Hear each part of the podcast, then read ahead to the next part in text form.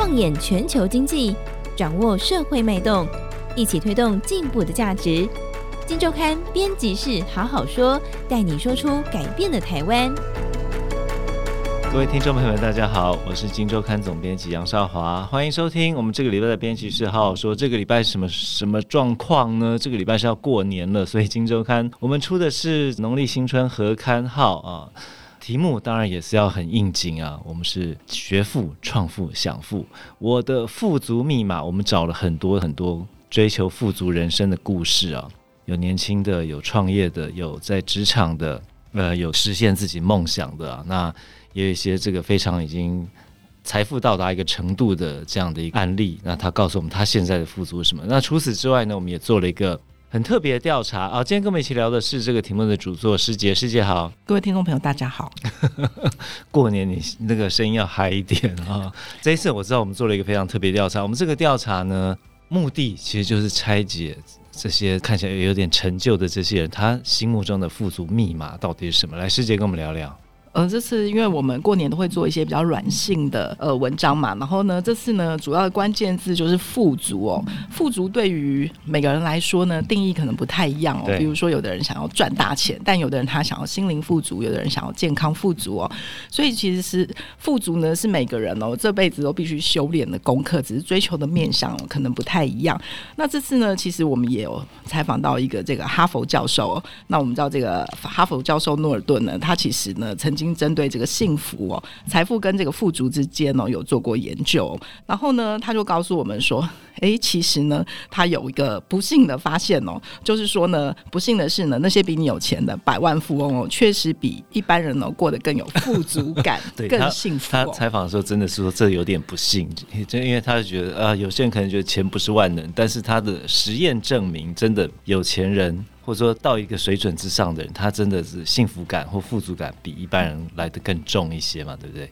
对，就像我们常强调的那那个俗语哦，有钱不是万能，但是没有钱就是万万不能哦。那其实，在我们这次采访的很多这些各个领域里面的代表人物哦，那他们其实有分享说，哎，他们在追求心灵富足哦，但是呢，当然嘛，我们生而为人呐，每天要食衣住行娱乐，所以其实呢，我们最重要也要追求财务上面的富足哦。那当然，财务上面的富足到底赚多少钱才是富足呢？那当然就是看每个人，所以状况不太一样了。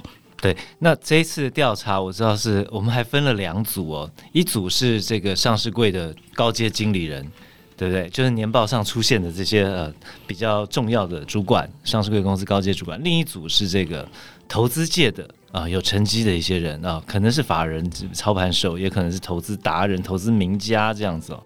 那当然为什么分这两组？一个当然是在职场上。因为人的一生的财富重要来源，最主要来源应该就是这个职场上的一个拼搏啊。那这些高阶经理人可以告诉我们他自己或他给年轻人的一些建议，要追求富足的一些建议。那另外一个，前面是人赚钱，后面这个投资就是钱赚钱。在钱赚钱的部分，这些投资名家要给我们什么一些建议？我们来陆续谈一下。来，师姐。对，我们可以看到，像这些投资名家哦，给这个年轻人哦，就是出社会工作不超过十年的年轻人哦，他们什么样的建议哦？那其实呢，最多人投的呢，就是规划和设定个人的财务目标哦。然后第二名呢，是这个有纪律的记账哦。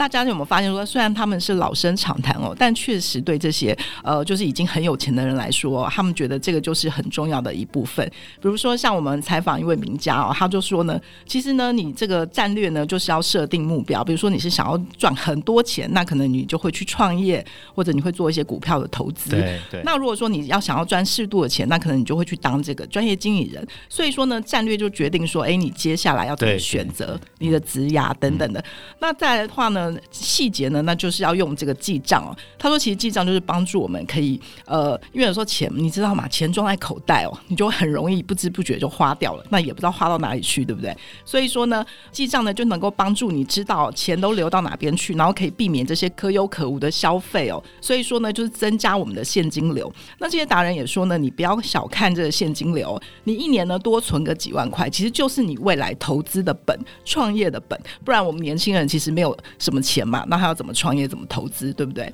那在专业经理的部分，因为你刚刚讲的是投资嘛，对不对？就是比较财务规划层面了哈。在职场上，这些人又给我们什么建议？你调查结果出来是什么样？嗯，其实最多人选的哦，就是建立职场所需的专业知识与技能哦。对，对，然后第二名呢，就是呃，规划跟设定职业目标哦。嗯、那其实我们可以看得出来哦，其实大家最关心的还是第一个，就是我我们也要设定我们的目标嘛。那我们要培养这个技能哦，然后往这个目标前进。其实我觉得有一个很很妙的地方，就是我们刚刚看说投资这边第一重要是，或者说财务规划上最重要是设定目标，但在这个职涯上面，大家给年轻人建议，第一个反而不是设定目标，第一个是这个建立专业哦。其实这一次我们有采访去年挂牌的一家公司叫魏斯特，魏斯特是台积供应链嘛，这个做环保非遗回收的，这个创办人他给我们的选项就是这样，他第一名。排在第一个优先的建议就是建立专业，第二个才是设定目标。为什么呢？他自己就这样过来的，因为他告诉我们说，你一定要先确定你自己在某一个领域比别人强，有这个本钱，你你确定有一个专业，你是可以赢过别人，在自己的领域赢过别人的。你才可以更精准的设定说你是要往这边走，或者是你有其他沿着这条这个轴线，你有其他的选项。我觉得这还蛮有道理的，大家不妨回家参考一下。那除此之外，这一次我们也采访了很多故事，其中一个含金量非常高的 这个我们的期货天王张松韵，他有一些新的体悟，师姐聊一下。对，呃，那个期货天王张松宇哦，应该是就是呃有在投资界的人的话，应该都是不陌生的一个名字哦。因为大概在二十年前哦，他就出了一本书哦，就是从二十万变成十亿哦，真的非常的厉害。那当然啦，二十年前的书嘛，对对对，二十年前的书。那当然，他现在哦身家已经出估四五十亿了，含金量 非常的高哦。那但我们知道，他其实是以这个期货操作著名哦。他当年还曾经在这个三一九，我记得是枪击案件的时候。他一天就赔了好几亿哦，我记得他 他跟我说一天赔三亿嘛，然后说两天又赔六亿，他说还好没有到第三天，对，不然十亿就没了，对不对？那所以呢，他其实就是他以前都是做这个短线期货嘛，然后就是每天这样盯着盘看，然后部位可能高达上千，因为他部位很大，所以他真的是一分一秒一刻都不能放掉这个数字的跳动，真的连上厕所都很困难。对。对，那所以呢，他因为要必须这个盯着盘哦，其实眼睛都忘记要眨哦，那久而久之呢，其实他很久以前就觉得，哎，每次到了下午哦，头就很痛。对，那他去看医生呢，那结果就是说，呃，其实因为你太专注在盯盘哦，那你都没有眨眼睛，导致你的眼压升高哦，嗯、那因此就会造成头痛。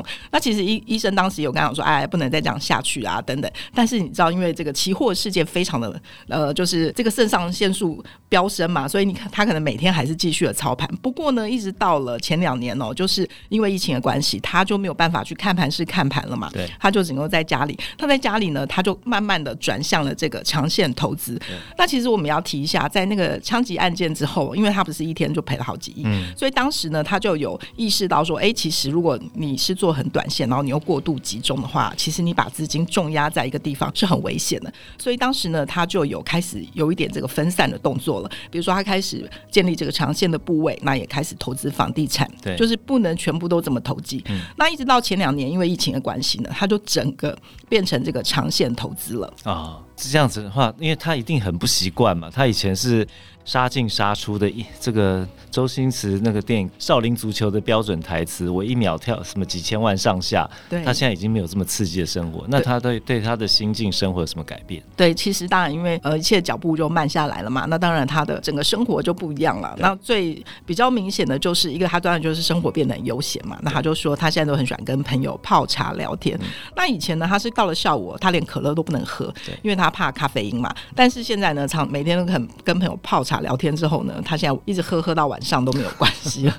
对，所以说呢，这个生活是会慢慢改变。那再来呢，也有一个很大的改变，当然就是他的心境哦。对，那我们知道，因为做期货其实是杀伐决断嘛，你每一秒钟其实一秒钟你可能都要有很多个策略，就要随时能够应变。所以以前他跟朋友在一起的时候，可能他朋友讲错，他觉得哎讲错一句话，他马上就会立刻。因为他操盘操习惯，所以他心情上、情绪上已经已经就是这个样子了，对就是状态。你你有什么不对，我就立刻有。反应了，对，对对，因为你必须要马上做出判断嘛，那不对的话，你再来修整嘛。那但是在人与人之间哦，看起来这样是很有效率、很有执行力，但是可能朋友就会觉得，哎，你怎么好像是比较霸道？嗯、那像他现在呢，就会开始请学会倾听别人哦，然后多交朋友。对对对，就是换位思考，就是想说，哎，因为他不那么急了，所以他慢慢视野这个心态都比较缓了，那他就开始比较会去听别别人讲什么这样子。对，然后再来呢，他当然就是很悠闲嘛。那他就说：“哎，其实现在的日子很轻松，虽然说少了一些这个短线操作的乐趣哦，但是呢，他觉得说，哎，其实他就觉得说，如果真的赚到钱哦，但是呃，因为医生都说你再这样下去就是视神经坏掉嘛，你得青光眼嘛，那很有可能最后你会看不见。他就说，那如果看不见，那就不是只有剩下黑跟白，而是只剩下黑嘛。那其实赚再多的钱，其实也没有什么意义嘛。所以说，他对于这个健康啊，还有整个脚步都慢下来啊。然后像他也会开始就是关注一些，比如说像宗教，也不是说特定的宗教，但是就是他觉得这些诶流传了很多年的宗教，其实都也有特别的故事可以去了解。所以呢，他就觉得说，就是要每天开开心心的过日子哦，然后能够过得顺心如意最为重要。他现在追剧，对不对？哦，对对对，他有说《繁花》蛮好看。然后这时候我们的摄影大哥也在旁边附和说：“嗯，对，《繁花》很好看。”但是《繁花》现在这个台湾还没有正式的版权。哦，对，但我不能告诉你们要去哪里看。对对对，对，我们不能告诉你要去哪里看。然后我在这边先讲一下，他有给我们这个一个他关于富足的定义哦，这个二十几个字，但我觉得真的讲得很好。身体健康，财务无忧，这是第一个部分。第二个部分，幸福喜悦，自由乐活。啊，这第二个部分，第三个部分，宽阔自在，动静有我。我觉得可以把这几个放在心里，因为这是一个赚到四五十亿身价，他在一生忙碌之后，最近静下来。最后得到的一个体悟，我真的觉得非常有味道哈。那除了这个之外，其实我们因为这一次我们报道很多故事，刚才是一个已经身价到四五十亿这样的一个人，但是现在我们还有采访一些正在打拼的，像这个表一个火箭的表演者。非常感人的故事，来师姐聊一下。嗯，嗯呃，就是这个大家应该呃前阵子都在脸书上面注意到，就是这位得到法国达人秀第二名的这个蔡弘毅哦，就是剑舞艺术家哦。那就是我们发现说，哎，因为我们知道，其实，在法国达人秀要能够拿到前面的名次并不容易，因为他其实是这个观众用手机投票，所以你一个外国人哦能够拿到第二名哦，算是蛮不容易的。那其实蔡弘毅的故事呢，我觉得也非常的励志哦。那简单的说呢，就是他。他以前呢，其实不太喜欢念书，然后呢，上课的时候呢，他就他都很喜欢这个转笔嘛，然后他都对于这个练习的过程哦，觉得非常的乐在其中。就一般人我们觉得很枯燥乏味时，他就会一直做一直做。那这个笔呢掉到地上了，老师就很生气哦，那老师就不让他转笔了，那他就开始练写字哦，他就开始抄课本，然后写字写字。那但是后来他还自创了自己的这个字体哦，叫做行云流剑体哦。那其实呢，就是不要小看他这个哦，在十年后。后，他就靠这个写字哦，就养活了自己两年。为什么呢？因为其实我们知道前两年疫情的期间哦，表演艺艺术者他们是完全没有收入的哦，所以他们收入归零。那你要怎么生活呢？那就是很多人呢会去跟他买他写的字哦，他就靠这个写字哦养活自己两年哦。所以说我们不要小看这个任何技能哦跟练习哦，未来可能能够有实质的回馈的。那其实呢，他呃就是因为这样的过程，然后他就发现其实自己好像不太喜欢念书哦，所以呢，他在十九岁的时候，当然家里的人是很反对啦，那他就自己坐了车子哦，跑到这个宜兰的罗东夜市去表演，当街头艺人，就离家出走了，休学。那其实呢，当时因为那是北台湾呢唯一可以表演这个火舞的地方哦，那他其实当时也不太懂嘛，也不太会，他就自己在那边无师自通表演啊练习。那当然可以想象日子过得很苦嘛，对，就是可能这个你要温饱都是不容易的。那他后来呢？他就开始这样自己练自己练哦。那他的故事其实也蛮曲折的。他就这样子，就是也创立了一个火舞团，然后自己也当街头艺人很多年之后，然后就一直表演。然后呢，当然他开始有这个火舞团之后，他生活就比较不需要为钱再担心了。但是他就跟我们讲说，其实你身为一个艺人哦，最怕的不是没有地方表演，而是你不知道你的下一个表演的。东西是什么？意思就是说，你要怎么样让你的表演更上一层楼？对，比如说我的火舞已经跳得很棒了，那接下来呢？接下来我要做什么？然后有一天呢，他老婆就说：“哎、欸，你这个火棍哦，就是表演这么好。”他原本是用棍子。对对对对，对就他说你棍子表演这么好，那你为什么不试试看表演一个剑呢？然后他脑子里面就浮现出一把。真实的剑，因为他觉得要用这个剑哦来斩断他的迷惘感哦，然后找到方向。所以呢，他呢就花了很多的力气去做这个剑哦。他大概前前后后花了一百万哦，做了五十把剑。那其实这个剑并不是很容易，因为它不是道具哦，不是说塑胶的，或是把那个皮贴上去，它就是呃实实在在的剑。那如果被砍到的话，你是有可能会受伤的。那他其实就整天在家里练习嘛，就是转那个剑。我不知道大家有没有看他的表演哦，就是其实他是用这个身体每个部位去。让那个剑旋转。那那个剑呢，其实非常的重。那他就说呢，哎，其实这个念书啊还是有点用的。虽然他小时候不是很喜欢念书，因为他曾经是念大学的机械系嘛。虽然二年级他就休学了，但是他说他学过这些力学啊，学过这些计算呐、啊。那他知道说，哎，这个安全系数要怎么算哦？所以他其实每一把剑，他都是经过计算出来的，他不是凭空想象的哦。所以要让这个剑呢，就是说，他说我们看到只是一个剑在那边转，其实它是需要很多这个平衡的过程哦。你可能插个。呃，几公里差个几百克哦，其实这个剑你都会转不起来。嗯嗯嗯嗯，我觉得最让我印象深刻就是他，我们刚刚讲他在法国达人秀，其实他表演的时候，因为好几轮嘛，他到中间的时候是用四把剑在表演，然后到最后一个半决赛，是不是他觉得只要用一把剑？那时候还跟这个法国达人秀导演吵架，因为导演觉得说。这个大家已经看到四把剑了，你应该要更多剑，然后让大家觉得更更火、更猛啊！越多剑一定看起来更更威嘛。但他就说：“我只要用一把剑，因为我想让大家看到我最原始、最初心的一次表演。”结果怎么样？就对，因为呢，他这十年来哦，他其实因为他现在才三十岁嘛，他等于说二十岁开始表演的生涯。那十年来呢，他就是做这个剑的表演哦，就做这个一把剑。所以呢，他觉得说，他就想要把这个一把剑的表演呈现给观众哦。那结果后来呢，他表演完这个一把剑之后，然后还有这个评审感动的流下眼泪哦，就说他觉得他看到了非常纯粹的表演哦。那最后呢，他当然就是，我记得他在总决赛里面，他是一个三米长的剑，十二公斤重的剑哦，然后在那边甩嘛。然后我记得他妈妈还还很紧张，打电话给他说：“哎，那个你不要越玩越大，我看你。”那个剑那么长哦，这样会不会烫伤？会不会有危险？他就说啊，你放心啦，你有让你儿子念这个机械系哦，所以呢，这些都是很安全的。对。那其实呢，他有一个很重要的转折，就我也想跟大家分享一下哦。就是其实当初他老婆不是说，哎，你要不要试试看剑嘛，剑舞对不对？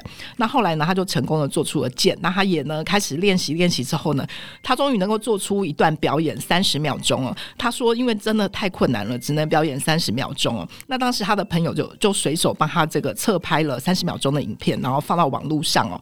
然后他说，那一天晚上哦，这个点阅率哦就达到了千万哦。哎，其实千万点阅率真。的蛮不容易的，感觉台湾一般人都看过，对不对？千万点阅率之后呢，他晚上醒来，他就看到他老婆在哭，他老婆就说：“你红了。”然后他们两个就抱头痛哭哦。结果接下来的几天呢，所有全世界的这个表演的邀约哦接踵而至哦，包括呃美国达人秀、法国达人秀啦、马戏表演等等的，就是呃最顶尖的比赛都来找他，他把未来一年的行程全部都排好了。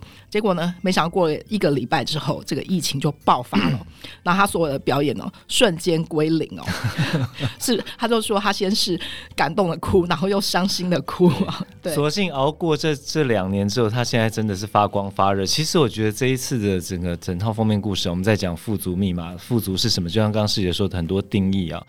我们在职场上的呃如何拼搏，在投资理财上如何找到对的方式，在本期封面故事中都会有呃相应的报道，甚至在事业有成之后，你的心境啊、生活上该做什么改变。但我觉得，确实我们用这个蔡弘毅的故事来看的话。富足密码的一个关键就是你真的要保持初心，想到自己一开始最原始的热情是什么。我想这就是追求富足的一个重要道路哈，重要的一个必备元素，可以这样讲。，OK，好，以上就是今天节目，祝大家新年快乐。那有兴趣的朋友不妨多参考这金肉摊第一千四百一十六与一千四百一十七期我们的合刊号，标题我的富足密码。OK，节目到这边，谢谢大家，拜拜，拜拜。听完 Podcast 节目，有好多话想分享，想要提问却无处可去吗？别烦恼了，现在只要点击资讯栏下方的 Discord 社群平台连接，输入昵称就可以立刻问问题，与主持人互动哦。让我们一起在学习的路上不孤单，等你来加入。